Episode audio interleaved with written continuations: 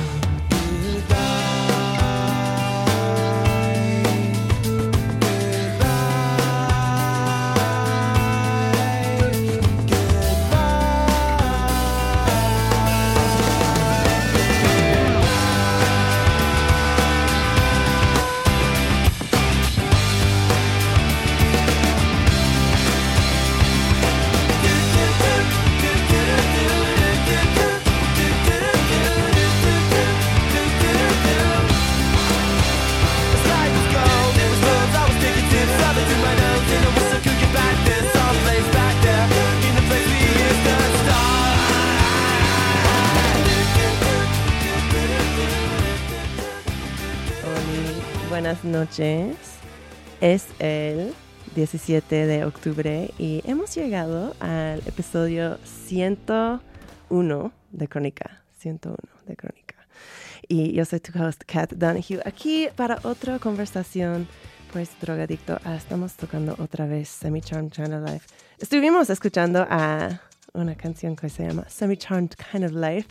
Tal vez se lo recuerdan desde el año 1997 por Third Eye Blind.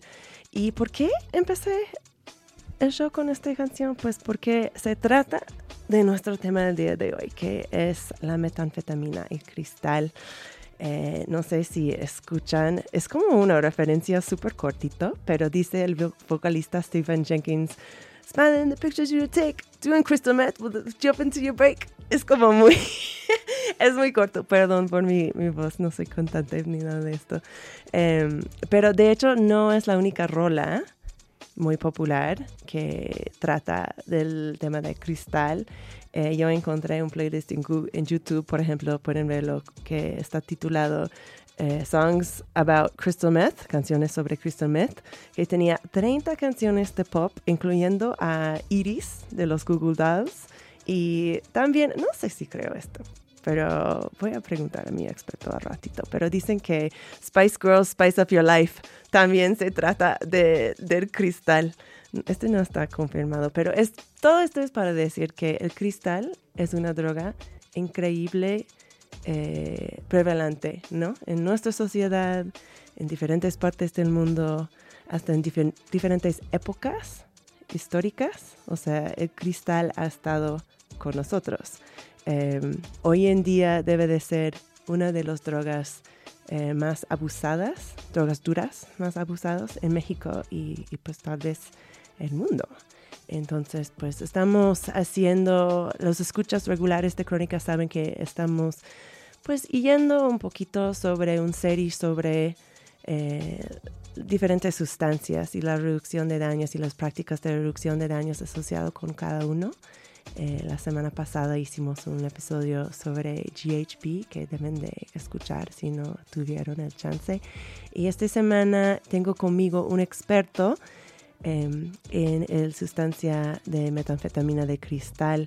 Rubén Carreón Díaz Conti es un antropólogo social y es el responsable del programa de reducción de daños de la clínica especializada Condesa. Eh, también en esta clínica vas a ver, o sea, hace muchas cosas este Rubén, pero también en esta clínica trabaja como coordinador del programa Cometa, que es dirigido a personas que usan crystal meth y, hace muchas otras cosas, pero con esto voy a presentar. Hola Rubén, gracias por estar en Crónica el día de hoy. Al contrario, muchas gracias Kat por la invitación y un encantado de estar aquí. ¿Qué crees? ¿Crees que las Spice Girls estaban cantando sobre meth? Probablemente. Probablemente, ¿no? ¿Quién sabe? muy ad hoc también a la, a la forma, la algarabía, ¿no? De esta banda, de estas chicas, las Spice Girls. cantaban de la vida, los Spice Girls, podemos decir. Eh, entonces, Rubén, yo quería empezar esta conversación de un lugar tal vez poco común, pero yo quería saber ¿Cuál fue la primera vez que tú te enteraste que había una droga como, conocida como la metanfetamina? Ok, eh, yo soy de Sonora, del norte del país, de México, y me había dado cuenta yo de esta sustancia cuando yo estaba estudiando la maestría en el Colegio de Sonora, más o menos por el 2002-2003. Entonces fue donde me di cuenta de que si había una problemática de, relacionada al consumo de, esta sustancia en el norte principalmente, ¿no? Este, no tanto acá en el sur, de hecho acá en el sur podríamos decir que es algo relativamente nuevo, este, pero sí esta sustancia pues obviamente ya la habíamos descubierto, ya habíamos eh, encontrado algunos pistas, algunos indicios del uso problemático que se da a esta sustancia, ¿no? Principalmente en ciudades como Hermosillo, de donde yo soy, eh, Tijuana, Ciudad Juárez, principalmente estas ciudades ¿no? del norte. Y es así como tuve mi primer acercamiento con esta sustancia, buscando principalmente información sobre drogas duras en el norte del país. Y pues vaya, dio la casualidad de que una de estas sustancias pues era el cristal med, ¿no? Como una droga de, impacto, una droga que se, eh, se consideraba droga de impacto por el hecho de que muchas personas que solicitaban servicios de atención en salud mental, de rehabilitación, pues iban a, a, los espacios donde se ofrecían servicios de salud mental buscando ayuda precisamente eh, para poder resolver el uso problemático de esta sustancia, ¿no? Entonces más o menos como a principios de, del 2002 por ahí. Ya, ok. Entonces más o menos por el principio de tu carrera dentro de la reducción de daños asociados con las drogas, ¿no? Eh, sí, de, de, hecho sí coincide, coincide con, con, esa inmersión que yo tuve a la reducción de daños a este modelo, ¿no? ¿Qué, ¿Qué te trajo a este tipo de trabajo? Pues una experiencia personal propia, precisamente. Entonces, este, yo crecí en un, barrio en la, en la ciudad de Hermosillo, donde el consumo de, heroína, este, de drogas duras, por llamarles de alguna manera, este, pues era muy prevalente, ¿no? Y, pues como joven, cuestionarse ese tipo de circunstancias de por qué muchos jóvenes pues tenían sobredosis, morían por el consumo y no había una atención adecuada a esta problemática, este, más allá del enjuiciamiento, del prejuicio, de, la criminalización, pues no había otro tipo de enfoque, ¿no? Otra alternativa que pudiera en este caso eh, brindar otro tipo de abordajes ¿no? a, las sustancias. Entonces eh, yo me negaba a, pensar que las drogas per se eran, eran algo malo, Entonces buscar la forma de cómo contrarrestar esos argumentos negativos este, que criminalizan y que no ayudan pues en mucho, este, pues eh, fue una de, mis tareas en ese tiempo. Y, fue eso, a, raíz de una experiencia propia este, y de, del contexto en donde yo crecí. Que estaba muy cercano al consumo de sustancias. O sea, es muy, no sé, me puedes decir si es demasiado personal, pero es decir que tú también eres consumidor de drogas. Sí, claro, claro. De hecho, eh, bueno, en realidad es que todos somos consumidores de sustancias, ¿no? Este, todas las personas, este, pues consumen tabaco, alcohol, algunas drogas que son legales.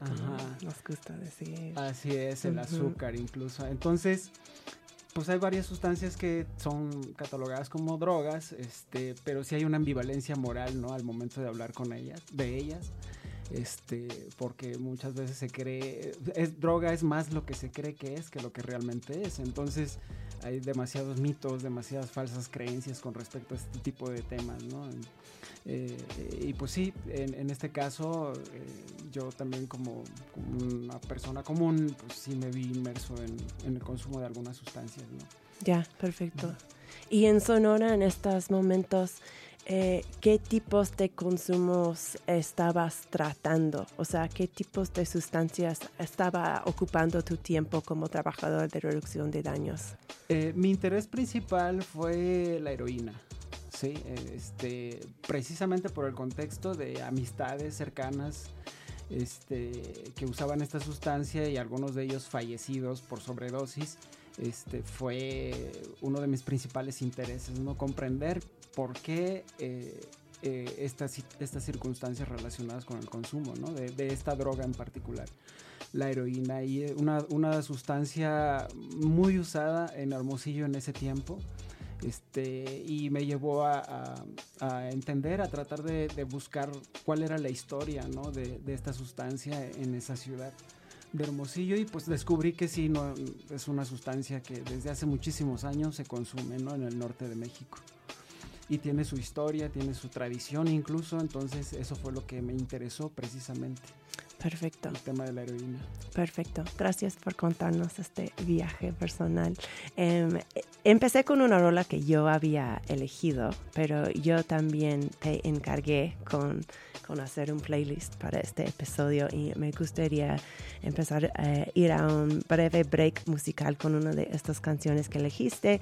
El primero es El Crico por Underside 800 o 821 ¿Por qué elegiste esta rola para tocar en Crónica? Creo que son, son canciones que elegí las dos primeras principalmente porque son argumentos muy fuertes, ¿no? De, personas que, que, están enganchadas a esta sustancia y que piden ayuda, ¿no? A gritos. Entonces, eh, estas canciones revelan angustia, ¿no? Una, una, parte muy, muy visible cuando se habla de, de esta droga, ¿no? Eh, y coincide precisamente con con esta situación en la que se ven muchos jóvenes envueltos, ¿no? Que prueban una sustancia como el cristal y posteriormente no hayan la puerta para poder salir de, las dinámicas asociadas al uso problemático que se le da a esta, droga, ¿no? Entonces, eh, muchas personas que se acercan a, solicitar ayuda en donde yo trabajo, pues manifiestan este tipo de grito, de angustia, ¿no? Relacionado con el cristal. Eh, y es por eso que yo quise mostrarla, pero sin embargo no es, no refleja obviamente la idea que yo tengo sobre el cristal, pero sí lo que podemos ver que, sucede, ¿no? Realmente, ¿no? Entonces, porque no todo en las drogas es de bueno o malo, ¿no? Per se. Ninguno, este, solamente.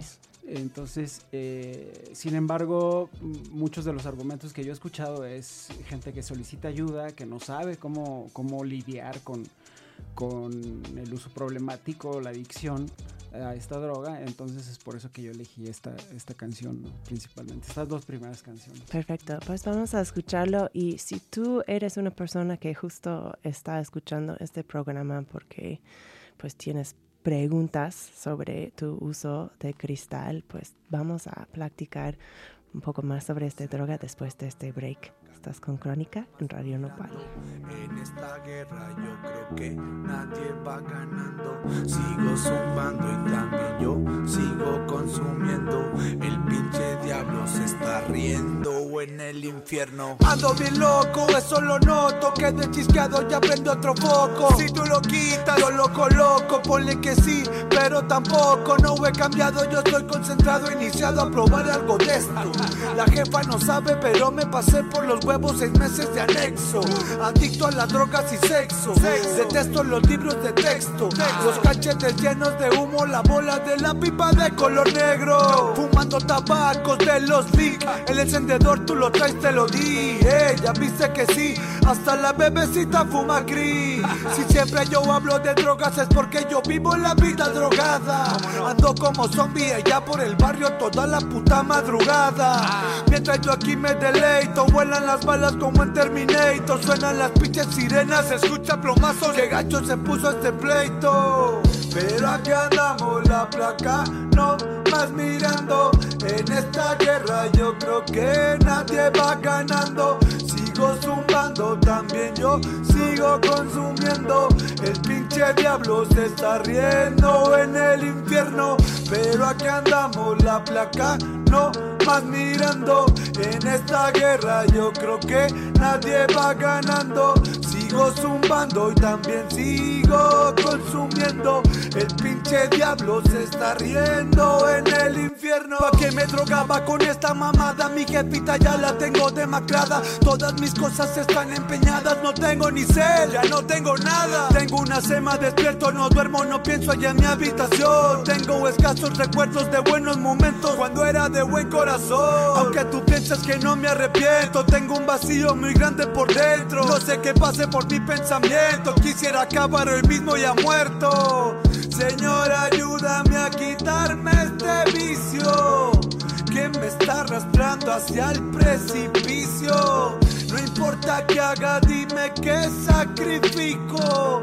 Ya estoy hasta la verga de fumar crico.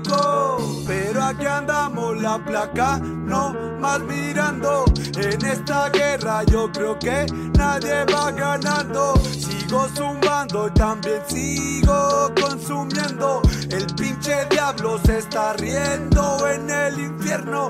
Pero aquí andamos la placa, no más mirando. En esta guerra yo creo que nadie va ganando. Zumbando y también sigo consumiendo. El pinche diablo se está riendo en el infierno.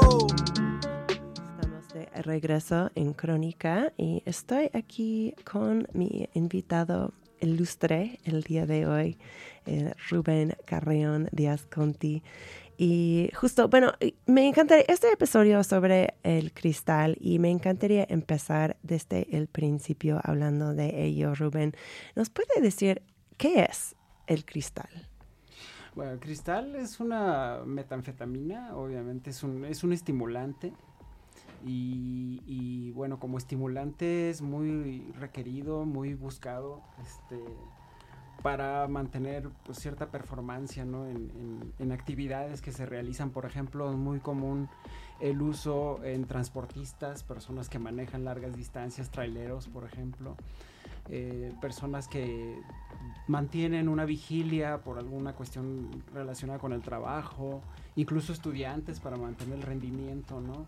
este, académico, pues recurren a esta sustancia también.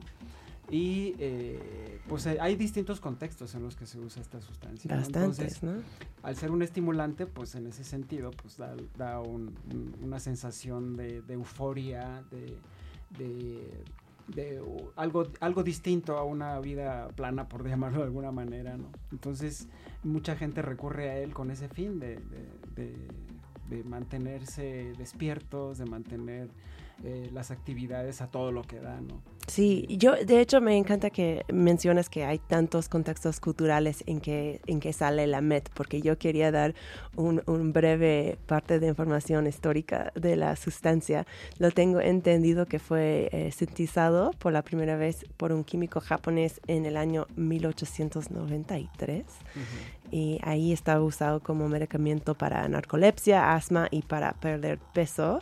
De hecho, en 1932 una compañía farmacéutica gringa vendió un inhalador de asma con anfetamina que estaba disponible sin receta. De hecho, no necesitabas receta para la metanfetamina, por lo menos en, en los Estados Unidos hasta 1970. Qué loco. Eh, y fue súper importante en la Segunda Guerra Mundial.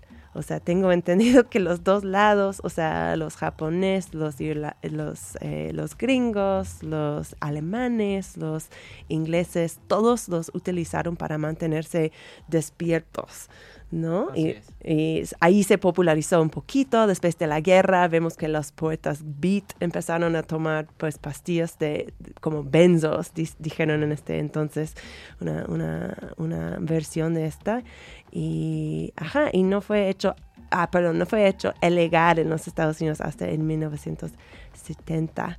Y, y, en los 90 eh, el uso de, la metanfetamina explotó un poquito en los, en los Estados Unidos y fue durante este tiempo o, más o un poquito más temprano incluso que en México eh, este país surgió como un centro de la producción de, tal droga que, fue gracias en gran parte a los hermanos Amezcua de Colima, del cartel de Colima, que empezaron a fabricar la droga y pues otras drogas sintéticas. Así es. Ya, y ya para esos años de que tú estabas hablando, para los dos, 2000, México estaba ya produciendo más meth que cualquier otro país en, en, en el mundo, creo Así yo. Es. Sí, sí, ese, esa historia es muy real porque, bueno, en México hemos dado, nos hemos dado cuenta, Colima es un puerto Manzanillo, este, que es puerta de entrada al, territorio mexicano de, eh, o de pre, pre, precursores ¿no? de, para fabricar cristal. Entonces, eh, sí es por donde ingresan eh, sustancias que vienen de Asia principalmente, ¿no? Entonces ahora se ve con el fentanilo, por ejemplo. Totalmente. También, que, que, que, son fabricados en los mismos, en, en, un poquito en los mismos ambientes, ¿no? O sea, son drogas de laboratorios así y así. Sabemos si son las mismas zonas del país. O sea, yo tengo entendido que eh, es como la costa pacífica ahora, que donde ubican muchos de esos laboratorios que sean de metanfetamina o de fentanilo, ¿no? Así es. Y metanfetamina, pues hay una larga tradición ahí en, en estados como Colima precisamente Jalisco, sí, Nayarit, esta zona del Pacífico eh, que es puerta de entrada precisamente y donde hay una gran cantidad de laboratorios que fabrican esta sustancia, ¿no? uh -huh. Y es desde ahí desde donde se distribuye el resto del país, ¿no? Sí, sí, esta, sí. Estas sustancias, si vemos la geografía, por ejemplo, de México con respecto al cristal, pues es precisamente la zona central, todo lo que es el Bajío, Aguascalientes, San Luis Potosí, todos estos estados que están en el centro, del país este, que presentan altas tasas de consumo, ¿no? De, relacionados con el cristal, principalmente. Uh -huh. y, y, me llama la atención lo que, lo que comentas de, de, esta historia del cristal, porque precisamente los japoneses sí usaban, usaban el cristal. Hay, hay algunas eh, leyendas relacionadas con el uso de, de, cristal en kamikazes, por ejemplo, ¿no? Claro, sí, este Entonces, fue parte de, de, la Segunda Guerra sí. Mundial, ¿no? Que lo dieron un chingo de, de, metanfetaminas para que pudieran cumplir su misión, ¿no? Exacto, y ahí nos podemos dar una imagen, por ejemplo, del kamikaze eh, temerario, valiente, que, que, se arriesga todo aventándose de clavado hacia con su avioneta, ¿no? A estrellarse contra un buque de guerra o algo con, del enemigo. Y ese valor precisamente atribuido a la sustancia, ¿no? Está muy loco. De hecho, Ajá. la primera vez que yo me conocí a alguien que estaba debajo de la influencia de metanfetamina, bueno, que yo conozco, que yo sé, eh, era cuando yo jugaba básquetbol cuando yo era adolescente Y ese fue cuando yo vivía en Oregón, que pues es un lugar de, de mucho consumo de cristal. Pero estuvimos jugando en un parque y un güey que pues yo reconocí pues por ahí eh, llegó y empezó a, jugar con nosotros y este güey fue salvaje, o sea, estaba tirándose por todos lados, ¿sabes? Como en defensa, o sea, jugando hasta el 100 y Sí. no tenía, yo recuerdo muy bien que no, no tenía playera y estaba como tirándose y- en el concreto, ¿sabes? Y terminó todo como sangreado y así y después como, y fue como, órale, este güey, ¿qué onda? Y alguien me dijo, es que estaba de cristal y fue como, oh, wow. Entonces sí, este como focus en la misión, ¿no? Claro. O sea, al, al peligro de tu cuerpo, Sí, sí, sí. básicamente. Sí, enfrentar eso sin mediocridad, ¿no? O sea, hacer totalmente la actividad que se tiene que hacer con todo, ¿no? Al Claro. 100%. Y este puede ser un, o sea, que puede ser, en este caso de este güey fue, pues, estaba pasando, yo creo que el siguiente día, día iba a pasarlo muy mal, pero este te puede beneficiar, ¿no? O sea, hay usos del metanfetamina que son súper productivos también. Claro, y esa es la otra parte que tenemos que hablar sobre las drogas precisamente, Sí. ¿no? O sea, no nada más sobre los daños, sino reconocer que muchísima gente utiliza estas drogas por placer.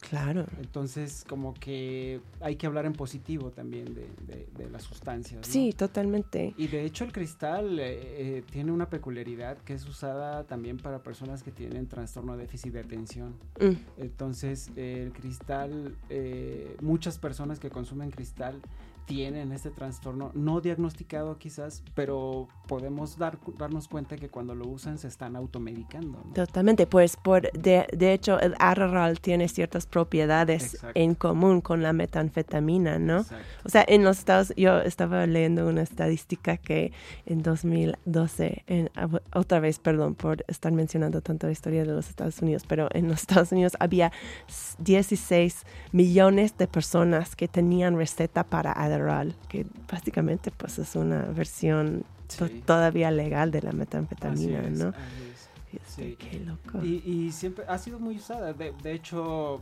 se ha recetado para bajar peso, bajar de peso. La anfetamina principalmente. Entonces, la anfetamina tiene una historia también de, de uso. Por ejemplo, la movida en España, todo este en los 70s, 80s, todas las bandas de rock que o de punk o de new wave o, o la nueva la nueva ola, ¿no? En aquellos tiempos en España, pues la mayoría de esas bandas usaban anfetaminas precisamente y, y estaba muy asociado a, a este tema de la movida ¿no? en España.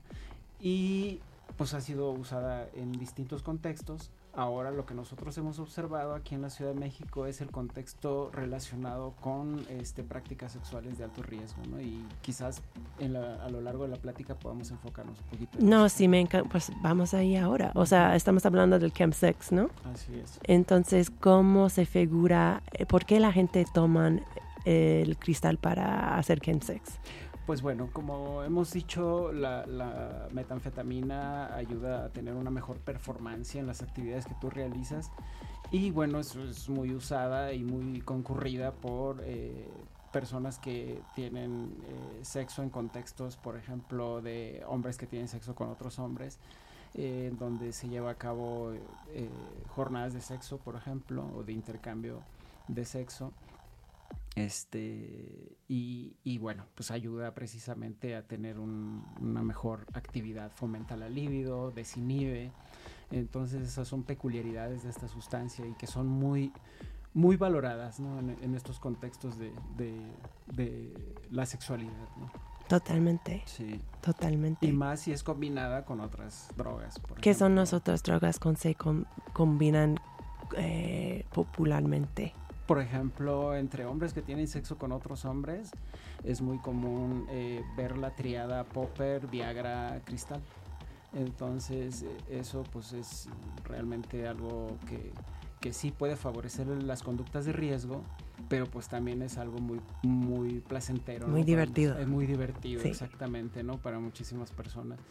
Y pues hay que reconocer eso, ¿no? Total. Entonces, y brindar alternativas para que las personas no asuman conductas de riesgo, pero que no necesariamente dejen de consumir o de tener esa diversión o ese placer que también les puede brindar la sustancia, ¿no? Sí. Y eso es la reducción de daños precisamente, ¿no? El modelo Totalmente. de reducción de daños que busca eh, acompañar a las personas que consumen sustancias evitando que asuman conductas de riesgo, ¿no? Perfecto. Y vamos a eh, profu- profundizarnos un poquito más sobre las prácticas de reducción de daños y también pues los programas que están disponibles para lo- los usuarios de, de tal sustancia. Pero primero quiero tomar un breve break musical. Tu próxima canción era La maldita Cristina por PSS Clan. Cuéntanos de este rola.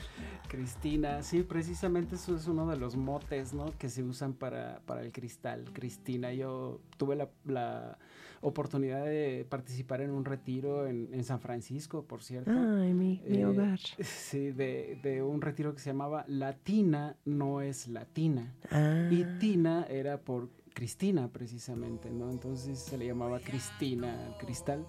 Y en este caso, pues muy asociado, ¿no? Al el nombre, ¿no? Cristina, este, una de las maneras de decirle al cristal, ¿no? Entre muchos otros. Hay bastantes este, nombres que se le asignan al cristal. y- incluso términos 100% mexicanos, ¿no? Sí, sí, por ejemplo, chúfula, que se usa mucho en el norte del país Ya. para decirle al cristal, crico, cristo, este... Entrón, dulcero. Eh, Así es.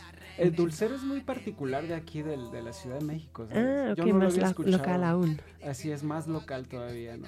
Pero sí, por ejemplo, crico es ya más regional, más, más amplio, ¿no? En, en México. Este, Cristo, por ejemplo, cri cri. Cri cri es muy común. Como el cantante. Miles de nombres. Infantiles, ¿no? Va. Pues vamos a escuchar un poquito de este PSS Clan y regresamos con más crónica en Radio Nopal. salir. Maldita Cristina encontró la manera y me trajo aquí con engaños. Al principio marchaba bien y termina haciendo mucho daño. He perdido tantas cosas por la culpa de esa maldita sustancia. De chico quería ser grande y hoy de grande volver a vivir mi infancia.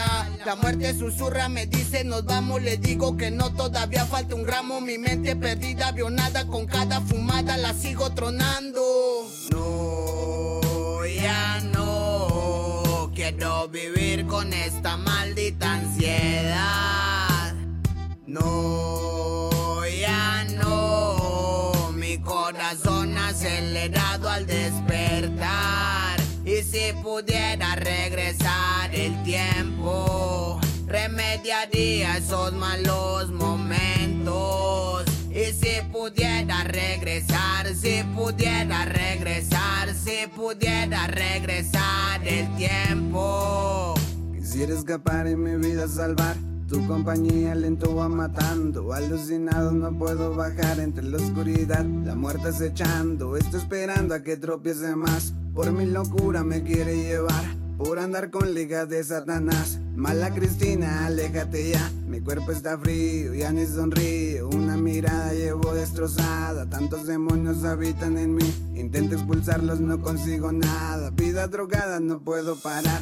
Por no escuchar no lo pude evitar. Tanta ignorancia te puede cegar. Si estás a tiempo, sálvate carnal. Mala experiencia, mentira maldita. Tanto consumo mi voz debilita. Estoy perdido y no puedo gritar. Es una prisión, no tengo libertad. Perdonen familia por haber fallado. A pesar de todo esto, siguen a mi lado. Mi vida va escrita y así seguirá. De esta pesadilla quiero despertar.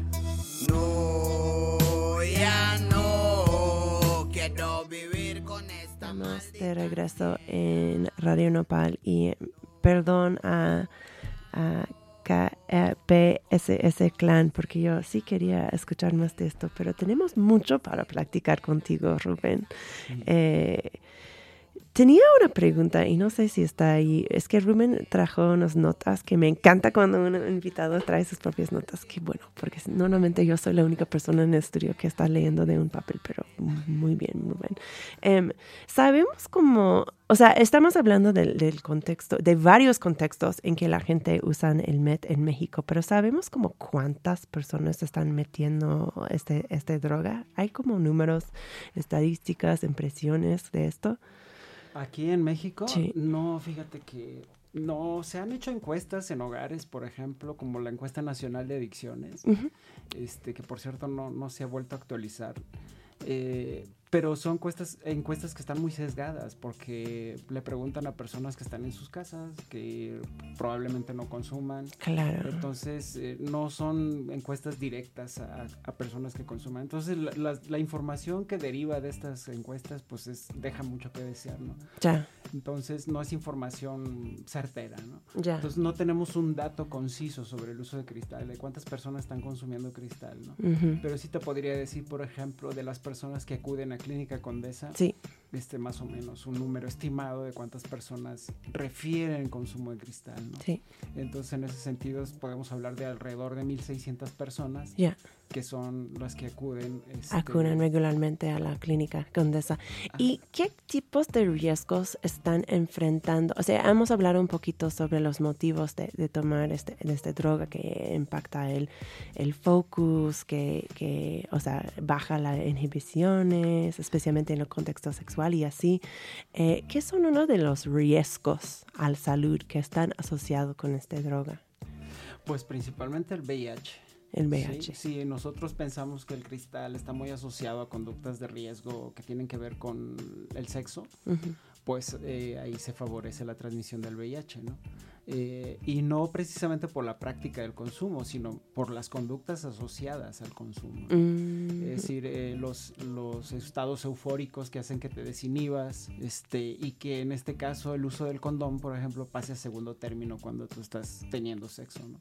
Tal- Esos son, algunos de los riesgos que nosotros podemos observar. Entre otros, por ejemplo, es muy común hablar del crystal mouth, la boca de cristal. ¿no? Ah, Que- sí, muy famoso. Así es. Que pues la, la metanfetamina es una sustancia que tiende a deshidratar el cuerpo, el organismo, y al momento de estar deshidratado es muy fácil que pueda haber eh, proliferación de bacterias en la boca porque no hay saliva. Entonces, en ese sentido, ahí a la larga, de, consumiendo el cristal a la larga, pues hay pérdida de piezas dentales, caries, etcétera, ¿no? Entonces, Ujú. a eso se le llama crystal mouth o boca de cristal, pero también existe el crystal dick Mm. en este caso que es el pene de cristal, que en estos contextos de sexo, donde hay Viagra, por ejemplo, combinación de Viagra con cristal, pues tiende a haber un- erecciones prolongadas que pueden provocar problemas ¿no? en, en el miembro. Sí, entonces se llama crystal dick y, y puede llegar a romperse, ¿no? O sea, el- este, una fractura, por llamarle de alguna manera, del pene, pues es terrible, ¿no? Entonces, y eso sucede, ¿eh? O sea, sucede, es, es común también en estos contextos donde hay sexo, ¿no? Jornadas maratónicas de sexo, ¿no? Y que pueden durar incluso hasta días. ¿no? Ya. Entonces, sí, sí son algunas de las consecuencias que nosotros hemos visto, ¿no? Relacionadas con el consumo de, de cristal. Y, mencionabas motivos al principio, este, pues los motivos que, nos han referido muchas personas que acuden con nosotros es, eh, por ejemplo, la búsqueda del efecto estimulante, ¿no? Principalmente, ¿no? La desinhibición, eh, las prácticas que se favorecen, eh, por ejemplo, el sexo grupal, fisting o algunas otras prácticas que son pues, de alto riesgo, ¿no? En este sentido, ¿no? Eh, pero también lo comenté hace, hace un momento, personas que tienen trastorno de déficit de atención e hiperactividad no diagnosticados, que eso es muy común porque nosotros hemos descubierto que muchos pacientes, muchas personas que acuden con nosotros tienen este problema, ¿no? Y entonces nos preguntamos, qué, qué curioso que uno busca la forma de sentirse bien y hay muchas personas que se sienten bien usando cristal, porque precisamente están atendiendo eh, este diagnóstico, este, problema, este trastorno de déficit de atención, este, de una manera, pues, no dire- indirecta, por llamarle de alguna manera, ¿no? Usan, usan cristal, no conocen su diagnóstico, pero da la casualidad que el, el experto en salud mental les diagnostica el trastorno de déficit de atención.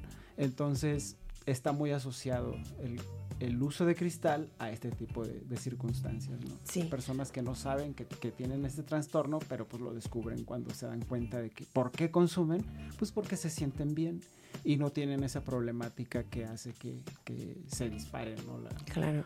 la salud mental. Una pregunta, y tal vez este es- va a sonar como ignorante, pero creo que es importante preguntarlo con una sustancia que está tan demonizado como cristal, pero ¿hay un uso responsable de cristal? O sea, ¿hay consumos chidos que no están dañando la salud ni la vida de un consumidor? Sí, claro. Eh, en todas las drogas, de hecho, ¿eh? incluso la heroína, ¿no? Este, hay, hay uso responsable, hay uso recreativo, este, que se puede controlar de alguna manera, por decirlo de alguna manera, ¿no? Entonces, en el tema del cristal, sí, es poco común encontrar gente que consuma los fines de semana, ¿no? Nada más. Porque es poco común. Quizás en un principio sí lo pueda, sí pueda una persona controlar el consumo, ¿no? Pero es tanto lo que te da que realmente pues quieres, quieres seguir. Es adictivo, es. básicamente. O se, Entonces, se, se forma hábitos. Sí, principalmente en dependencia, ¿no? Y que la dependencia te puede llevar a la adicción, ¿no? Son cosas distintas. Claro. Eh, la dependencia en este caso pues está a la orden del día, ¿no? Y cuando consumes cristal, ¿no? Sobre todo por esta sensación heroica, ¿no? Esta sensación que te brinda el cristal, ¿no? De, de- de un, un estado eufórico, de sensación placentera, este, pero eso a la larga depende muchísimo de factores, por ejemplo, como el trauma, este, el dolor. Si la persona ha padecido estos dos factores en a lo largo de su vida, pues va a desarrollar una adicción. Esto tiene que ver con la teoría de la adicción, ¿no? De- del uso problemático, ¿no? Y sucede con todas las drogas, ¿no? Totalmente. Por ejemplo, no es lo mismo una persona que ha padecido trauma en la infancia, que descubre el cristal en algún momento de su vida y genera una dependencia y posteriormente una adicción a una persona que a lo mejor no pasó por estas circunstancias y, y descubre el cristal en cierto momento de su vida y pues no desarrolla una adicción. Entonces dice Gabor Mate, que es un psiquiatra de Vancouver, no nos preguntemos por qué las adicciones, preguntémonos por qué el dolor.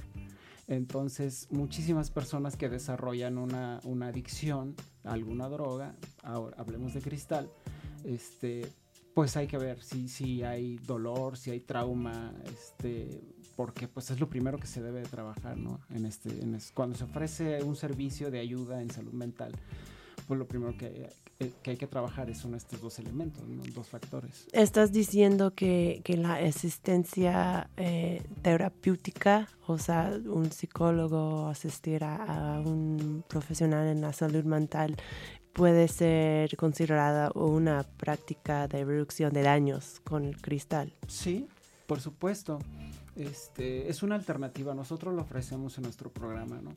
Eh, no es nada más eh, dar consejos a la persona de cómo mitigar los daños, sino habrá muchas personas que no quieren dejar de consumir y pues eh, respetamos eso, ¿no? Claro. Solamente buscamos que no asuman riesgos o daños, pero hay personas que sí quieren dejar de consumir o quizás reducir la frecuencia del consumo y en este caso sirve mucho que la persona se adhiera a un proceso psicoterapéutico, ¿no? Que es lo Sí. que nosotros ofrecemos. Sí, yo tenía el gusto de asistir a una a un, um, presentación sobre la reducción de daños y el cristal dado por Juan Carlos Torres, tu compañera de, de Clínica Condesa, y estaba hablando de diferentes servicios que hay en la Clínica Condesa eh, para los consumidores de metanfetaminas. Eh, había, eh, inclu- esos in- incluyeron hasta vacunas para VPH, VHB, eh, influenza, neumococo, em, eh, la administración de PrEP y PEP, Que debe de ser, o sea, súper importante si estás como bajando tus inhibiciones en, en situaciones sexuales, em, pruebas de detección y, y tratamiento para VIH y sífilis, gonorrea, molusco contagioso to- eh, y, y, a ver, intervención psicóloga. Eh, cuéntame un poquito, tú manejas un programa específica Ujú. eh, ahí en la clínica que se llama Cometa. Así es. ¿Qué es el programa Cometa? Nosotros atendemos, eh, el programa de reducción de daños en Clínica Condesa existe desde, desde 2012. Entonces ya tenemos una década ¿no? con este programa. Y hemos dirigido las estrategias a- a- en distintos momentos a distintas sustancias. Por ejemplo, cuando se inauguró este programa, el crack, cocaína, estaba en auge, ¿no? Era la principal droga que se usaba, ¿no? En aquellos tiempos. Ahora es el cristal, entonces hemos tenido que adaptar nuestras estrategias al cristal. Y lo que nosotros ofrecemos en, e- en este programa precisamente es el acompañamiento desde el modelo de reducción de daños, consejería en reducción de daños, ofrecemos kits de reducción de daños que son jeringas, por ejemplo, muchas personas inyectan el cristal y a esta práctica se le llama slamming. Entonces, nosotros sabemos que muchas personas adquieren, por ejemplo, la hepatitis C o el VIH a través del intercambio de parafernalia, principalmente las jeringas. Entonces nosotros buscamos la manera de que las personas eviten usar jeringas que ya han sido usadas previamente por otras personas. Entonces les damos jeringas nuevas, les damos pipas nuevas, este, descartables, este, que esos son los kits ¿no? que nosotros eh, les brindamos a las personas. Por un lado, los kits, la psicoterapia, este, el acompañamiento eh, psicoterapéutico, en ese sentido, son algunas de las estrategias que nosotros este, les ofrecemos a, a nuestros pacientes. ¿no? Y también el tema del PrEP, que ya Juan Carlos en algún momento eh, ha hablado sobre ese tema eh, en el contexto de la clínica y que es muy concurrido por precisamente personas que usan cristal, ¿no?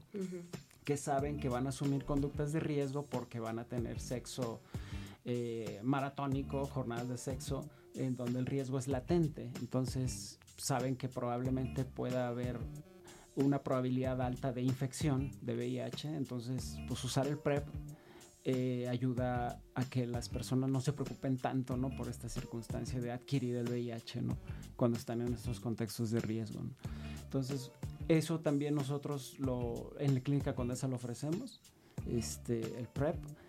Y eh, entre otras, otras estrategias que tenemos, la consejería es muy importante. Muchas personas llegan con problemas eh, relacionados con su familia, por ejemplo, que ya no son aceptados por la familia porque descubren que consumen cristal.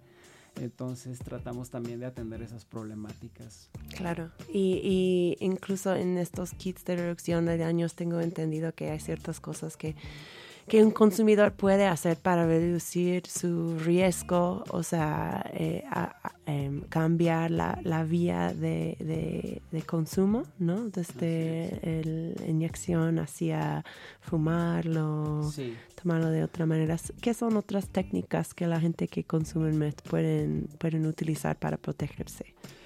Pues hay, hay varias vías de administración, por ejemplo, está la administración rectal incluso, la, vía anal, este, la vía intravenosa, eh, fumar cristal o beberlo incluso, ¿no? Hay muchas personas que lo diluyen en, en a- agua de sabor, por ejemplo, y lo toman de esa manera. Y buscan eh, reducir la frecuencia del consumo porque tomado pues es distinto que inyectado, es distinto que fumado incluso, ¿no? Entonces muchas personas que quieren bajarle dos rayitas al, consumo pues usan esta vía, ¿no? Que es la vía este, de, de ingerida, ¿no? Del cristal. Entonces, en todos estos escenarios de, de consumo, pues hay distintas recomendaciones, ¿no? Este, por ejemplo, Que desafortunadamente no tenemos tiempo para escuchar a Sí. todos, pero sí, es, es muy amplio el tema sí, realmente. sí, sí. Em, eh, tal vez podemos, podemos eh, eh, ir hacia allí. ¿Cómo puede una persona saber si su uso la metanfetamina ha cruzado hacia algo más problemático? O sea, si alguien está escuchándonos ahora y está diciendo, ay, no sé realmente si estoy bien con mi consumo o no, o sea, ¿qué consejería dirías, qué consejo dirías a esta persona? Pues yo creo que cuestionarse ya es un acercamiento al, al- al tema de la duda, ¿no? La incertidumbre de que si lo que estás haciendo ya te trae o no placer. Ese sería un indicador, ¿no? Si ya no es placentero, es hay algo que hay que trabajar, ¿no? Mm.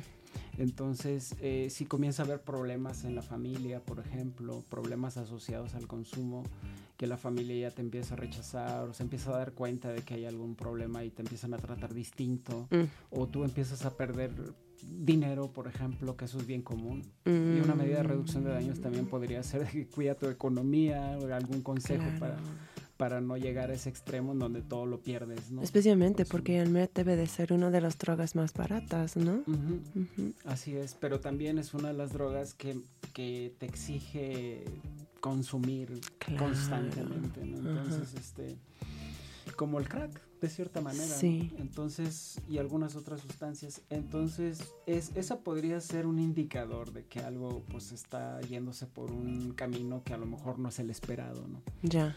Eh, eso, eso principalmente. Nosotros recibimos personas que han llegado psicóticas, por ejemplo, psicotizadas en la clínica Condesa a solicitar ayuda, ¿no? ¿Y qué hace? ¿Y qué se? O sea, ese fue mi, mi, o- mi, tal vez mi última pregunta, pero si una persona sí está pasando, esa es una pregunta que a mí me ha llegado desde escuchaste el programa.